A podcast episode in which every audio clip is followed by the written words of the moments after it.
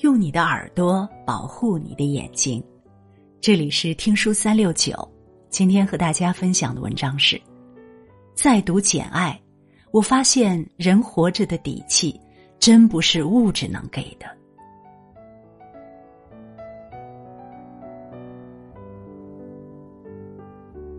物质生活是人的外衣，光鲜亮丽的衣服自然会增加一个人的气色，但是再好的衣物也改变不了人内在的东西。梭罗说：“一只呆头鹅再怎么打扮也是呆头鹅。”诚如梭罗所言，再丰富的物质也掩盖不了贫瘠的内心，除非他不说话，一说话，内在的贫瘠就出来了。俗人穿上僧衣也只是俗人，而佛就算袒露着肚子什么也不穿，身上也佛光闪闪。英国作家夏洛蒂·勃朗特一举成名的小说《简爱》，女主人公简爱命运坎坷，小小年纪就父母双亡，被寄养在舅舅家里。很不幸，疼爱她的舅舅没多久也去世了，剩下舅妈对简爱可不怎么友好。他视简爱为眼中钉，对简爱是又打又骂。简爱对自己亲生的孩子很好，给他们漂亮的玩具，什么家务也不让他们干。对简爱呢，又打又骂，又不给玩具。总之，简爱是寄人篱下，她缺乏漂亮玩具，也没有漂亮衣服，连偶尔躲起来看书，还要被各种挤兑。他的处境比舅母家的佣人还要尴尬，因为他年幼体弱，干不了佣人干的活所以被嫌弃比佣人还不如。但是简爱从来没觉得自己比别人少什么，表兄妹们不和他玩，他就自己玩，心里还看不上他们的粗鲁，人家欺负他，他就还手，哪怕打不过也要反抗。孩子就这点好，不知道自卑是啥。别的小朋友有漂亮的玩具，自己没有，最多只是羡慕一下，从来不会考虑到身份、位置、物质上的问题。对于孩子来说，每个人都是一样的，他们看见的人还是一个简简单单的人，这个人不是少爷，不是公子，而自己也不是穷人。鲁迅在故乡里写少年的闰土，天真活泼，不知道鲁迅和自己有什么不同。他告诉鲁迅许多有趣的事情，丝毫不觉得有什么不妥。那时候两人可谓亲密无间。可是很多年后，闰土成了几个孩子的父亲，鲁迅回乡再见闰土，原本还挺激动，可是闰土恭敬的叫了一声“老爷”，说起曾经两人一起玩，他只是一个劲儿的说那时候不懂事。如果说少年的闰土在鲁迅面前，或者说在生活面前是站着的，那么中年的闰土大叔却跪起来了。曾经他站着，可让他站起来的不是物质；现在他跪着了，让他跪着的却真的是物质了。简爱也是站着的，虽然他很穷，力气也小，干不了什么活但他就站在那里，什么也不能让他跪下。卢梭在《社会契约论》里说：“是强力创造了最初的奴隶，又是奴隶的怯懦使他们永世为奴。奴隶社会的时候，奴隶的儿子生来就是奴隶，这就像追风筝的人里面，哈桑的父亲是一个下人，所以哈桑生来就是下人，他只能给阿米尔汗少爷洗衣服，伺候他吃饭睡觉。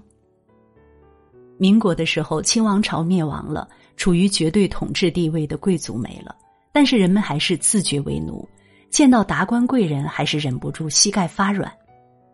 五四运动后，鲁迅说：“现在该去揭露人民骨子里的奴性了。”鲁迅果然以笔做手术刀，开始进行国民性手术了。在他的笔下，阿 Q 在见到某个老爷时，人家还没要他怎么样，他自己就腿软了，先跪下去了。其实那时候已经民国了，跪这个行为已经废除了。再到现在，平等、自由这几个字贴的到处都是。可是有些人看到有钱的人，看到有权的人，膝盖虽然跪不下去了，但是整个人却开始低三下四、卑躬屈膝了。简爱进了学校，刻苦学习，最终学有所成。弹琴、画画样样拿手。他找了一份家庭教师的工作。简爱生活的那个环境，家庭教师是一份让人很瞧不起的工作，是一份吃力不讨好的工作。作家夏洛蒂·勃朗特说：“私人教师是没有存在意义的，根本不被当做活的、有理性的人看待。”简爱自己也担心过，担心雇主不好相处，但他觉得，假如不好相处，那就不相处，做好自己该做的就行了，没必要去讨好谁。事实证明，虽然庄园里的大多数人都好相处，但雇主罗切斯特确实不太好相处。一开始，他言语刻薄刁钻，处处试图为难简爱。可是简爱一直不卑不亢，他做好了自己该做的，对于无理的要求不假辞色，从不觉得自己只是家庭教师就处处妥协，也不觉得自己为卑而低声下气。相反，他和雇主谈天说地，倾诉辩论。两人相互理解了对方，罗切斯特也越来越欣赏简爱。事实证明，一个人如果自己都不能高看自己，那么就真的所有人都可以看低他。一个人如果自甘下贱，他就真的下贱了。只有一颗扬起的脑袋，才能时刻看见天空；低着头看见的都是阴影。简爱能赢得罗切斯特的尊重，首先就是因为他始终站着活，而不是跪着生。当一个人跪着生存的时候，不管他拥有什么，他的脑袋已经比人低了。就在简爱在雇主罗切斯特面前独立而自由的时候，爱情已经悄悄向他靠近。罗切斯特有钱有地位，想嫁给他的人也多，但他明白。很多人不是嫁给他，而是嫁给他的钱。他喜欢简爱，尽管简爱贫穷、弱小、相貌平庸。爱情来的猝不及防，他简直幸福的像做梦一样。第二天，罗切斯特要把存在银行的珠宝送给他，我一定要亲自给你戴上，我要让所有人都承认你是个美人。我要让你穿上缎子和花边衣服，戴上无价的面纱。他说：“那我就不是简爱了。”他拒绝了，什么也不要。她不是物质可以打发的女子，物质收买不了她的灵魂，贵重的珠宝和漂亮衣服征服不了她的心。尽管现在她穿的朴素，但她的心华丽而丰富。他不接受贵重的礼物和漂亮的衣服，就是因为他要保持这份独立的自由。他不会成为依靠他生活的女子，也不会成为他生活里的附庸。他爱罗切斯特，可是当他得知罗切斯特十五年前就已经结过婚的时候，他选择离开。他说：“你以为我贫穷、低微、不美、渺小，我就没有灵魂、没有心吗？你想错了。”我和你有一样多的灵魂，一样充实的心。如果上帝赐予我一点美、许多钱，我就要你难以离开我，就像我现在难以离开你一样。我现在不是以社会生活和习俗的准则和你说话，而是我的心灵同你的心灵讲话。一个人凭什么和别人平等的站在一起呢？如果凭借物质，简爱贫穷。这世界有很多人都比他富裕。如果凭借美貌，简爱相貌平平，皮肤还不白，肤白貌美、大长腿多的是。如果凭借地位，他只是一个家庭教师。世界上的贵族不是说千千万万，但起码也有一大把。他面前的罗切斯特就是。他站着的底气，从来不是物质，不是美貌，也不是地位，而是他的灵魂。是他那颗心，只要他那颗心站着，他就不比任何人卑微。契诃夫的弟弟在给他写信时写了一句：“你的微不足道的弟弟。”本来只是一句谦虚的话，可是契诃夫回信说：“又不是面对上帝，你无需承认自己的微不足道。在人面前，每个人都一样。”我记得某个作家说：“当我想到上帝的时候。”任何人都不能使我自卑，除了上帝。物质给不了人站着的灵魂，可是上帝在让我们来到这个世界之前，就已经设定了灵魂的平等和自由。老舍小时候看到邻居家杀猪过年吃鲜肉饺子，他问母亲：“妈，是一个肉丸的饺子好吃，还是咱家的菜饺子好吃？”母亲说：“用自己挣来的钱买面割肉，饺子是自己捏的就好吃，就吃得香，吃得硬气。”当罗切斯特要给简爱贵重的首饰和漂亮衣服的时候，简爱知道。虽然自己可以轻松获得那些很多人梦寐以求的东西，可那些东西不是凭借自己的能力获得的。你拿了，意义就变了。到了后来，因为罗切斯特的欺骗，他依然选择离开。可是那个时代，女人写作都受歧视，外面的工作也不是那么好找的。简爱流落在外，饥寒交迫。我现在的处境已由不得我面子问题了，我不得不切入正题了。我身无分文，又无亲无友，我必须找点活干才可以。可能干些什么呢？我向谁求救？求谁又能帮助呢？你知不知道附近是否有谁家需要佣人？他甚至沦落到乞讨为生。你能给我一点面包吗？我实在是饿极了。有时候，一个人如果要硬气的活着，代价当然是必不可少的。这世间极少有什么东西是不需要付出代价的，尤其是牵涉到自由和人格的问题。你要么付出极大的辛苦，要么付出人格和自由。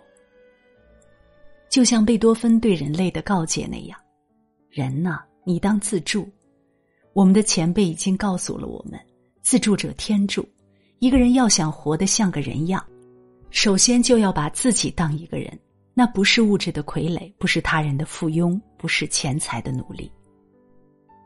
牧羊少年的奇幻旅程中说：“当你真正想做一件事情的时候，全世界都会为你让路。”确实，当你真正想做什么的时候，哪怕明知前面有荆棘丛生，哪怕明知前面阻碍重重，但你还是会向前，而那些东西最终也会被你踩在脚下。成为你看见更远的风景的垫脚石。简爱很幸运，他得到了牧师的收留，而这个牧师恰好是他的表哥。他最终也得到了叔叔的遗产，一跃成为一个富人，还和落魄后的罗切斯特生活在一起了。当然，最后的结局无疑是狗血的。作家夏洛蒂·勃朗特也没有为简爱找到出路。如果通过自己的努力，她一辈子多半只能成为一个女性工人。这是时代的限制，但是就算没有这最后的幸运，看过这本书的人，心中已经有了一个活生生的、始终让灵魂站着的人的形象。这个形象告诉所有人，内心的自由和平等，那是人真正深入骨髓的财富，更是一个人活得硬气的最大的底气。人这颗脑袋挂在脖子上，实在算不得坚固，很容易就低下去，像生活，像传统，像权势。这颗头昂扬着，也实在没什么别的理由，只是因为他是一个人。十九世纪工业革命之后，英国成了头号工业王国，但仍然是钱财掌握在少数人的手里，大多数人只是工厂里的一颗螺丝钉，拼尽全力为工厂干活，帮资本家赚钱。同时养活自己。生活在那个年代，对有些女子来说是福音，因为她们只要嫁给一个有钱人，一辈子就吃喝不愁。这也是许多女子的梦想。所以，当女权革命开始的时候，反抗声最大的不是男人，而是那些贵妇人。为什么要反抗呢？因为一旦像女权主义说的那样，女人和男人平等，女人也要出去干活赚钱。他们的好日子就算过到头了，但夏洛蒂·勃朗特不愿意接受这种命运。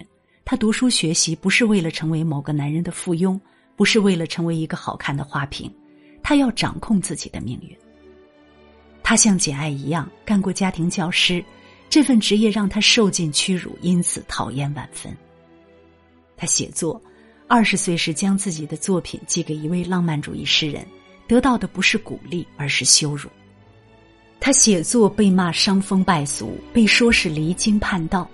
如果你想跪着活，谁都不会在意你；但如果你想站着生，就注定要遭受苦难。就像鸟儿要冲破蛋壳，就像蝴蝶必要挣脱出蛹。夏洛蒂·勃朗特没有被那位知名作家唬住。很多年后，当《简爱》这本书大流行之时，就是他对所有人的回答。实际上，在我们的生活里，有很多事情我们也许无能为力，但有一件事情每个人都可以去做，那就是决定自己以什么样的心态去生活，那就是自己决定自己是站着还是跪着。当然，决定站着绝不是不懂变通，遇到一点让自己不爽的事情，就像冲天炮一样炸了。真正站着活的人，哪怕忍受着生活的苦难，也要保持自己做人的尊严。那不是你的行为永不屈服，而是你的灵魂始终站着，它不曾倒下。灵魂一旦倒下了，人就真的倒下了，因为灵魂倒下的人，不管他拥有什么，他都跪着了。木星有很长一段苦难的岁月，他掏粪、收垃圾，干着最脏最累的活但是，一旦回到自己家里，他就换上干干净净的衣服，他的灵魂从来都是站着的。黄永玉和汪曾祺都有一段受难的岁月，干着重活吃不饱饭，汪曾祺就去捉蝈蝈，放在火里烤熟了吃，吃出了人间美味。黄永玉呢，在山里吃不饱饭，就去打猎，就去钓鱼。苦难的日子里，他们还是以玩的心态去活着，没有被苦难压弯了头，更加不要说让灵魂低头了。人呐，只要灵魂站着。